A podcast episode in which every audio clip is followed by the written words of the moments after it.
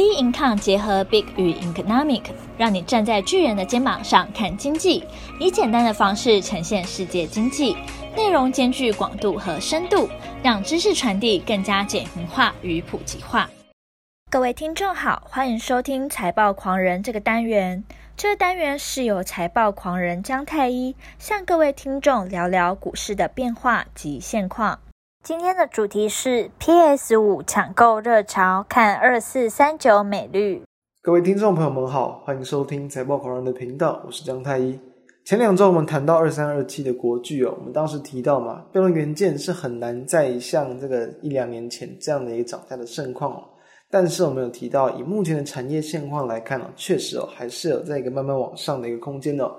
以近期来看哦，确实哦，国巨的股价走势就是慢慢的往上垫高。上礼拜我们是谈到二七二七的王品，我们谈到在后疫情的时代下，这些原本的所谓的疫情受害股，在于近期一些这个疫苗都传出不错的一些这个疗效跟佳音啊，那也对于他们，我们认为这个地方是一个转折点。王品在本周的涨势非常的强劲哦，本周星期一到四哦就已经超过二十二趴的涨幅，是非常的强劲。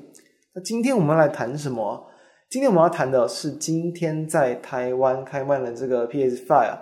Sony 在十一月十二号就已经从一些这个美国啊、韩国啊、日本等国就已经开始去开卖这个 PS5 的游戏机了。其他大部分的地区哦，都是在十一月十九号，就是在今天开卖。台湾也是在今天的中午开卖。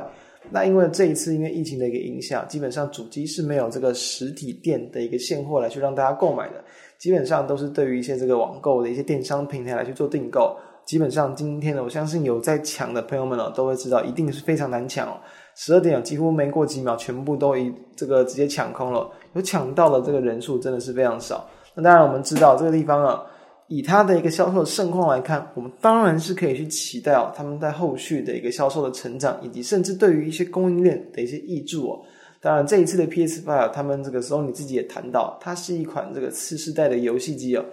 象征这个游戏新世代的一个开始哦，那对于它的一些新应用跟这个游戏的体感，都是带来很多新的一些体验。那因为今年受到疫情的影响，其实大部分的人居家的时间都变长，同时也一定带动了居家游戏的需求。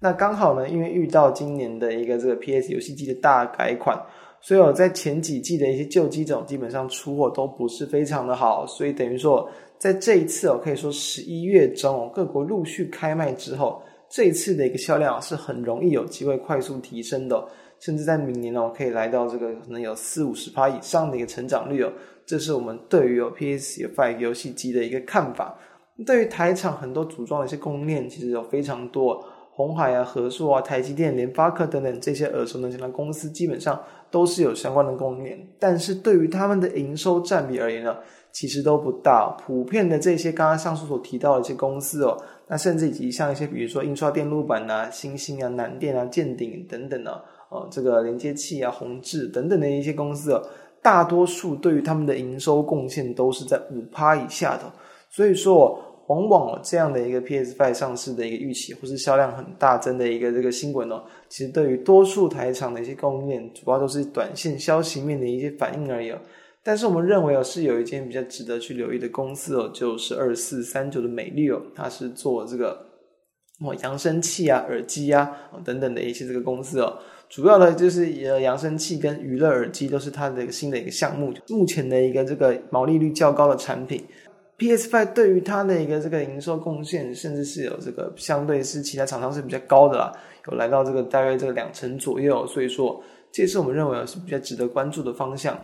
美绿呢，它在今年的第三季营收的表现大致上是有符合公司的预期的。不过，因为在一些这个一些营业费用比较高啊，还有一些新的一些真无线蓝牙耳机初期的一些成本比较高，也让它的一个获利率没有那么的好。EPS 就一点九元是低于市场预期的，导致在近期的股价其实是处于一个比较短线修正啊，然后相对低迷的一个位置哦。但是我们要知道，以展望未来的一个表现来看。第一点呢，在于说疫情趋缓之后，对于真无线蓝牙耳机的出货量是有机会去加速成长的。那同时，今年因为苹果推出了我们上呃之前有谈到过了嘛，在这个 i 十二已经取消附赠这个有线耳机啊，所以说呢，未来如果像是这个 Android 阵营啊也跟进的话，都会有机会去推动全球的真无线蓝牙耳机的渗透率是快速的一个增高，对于它的一个营运表现，同样的也会有所增加。再来呢，在今年年底哦，这个不止 PS Five，像 Xbox，就是这个 Sony 啊跟 Microsoft，他们都要去推出新世代的游戏机哦，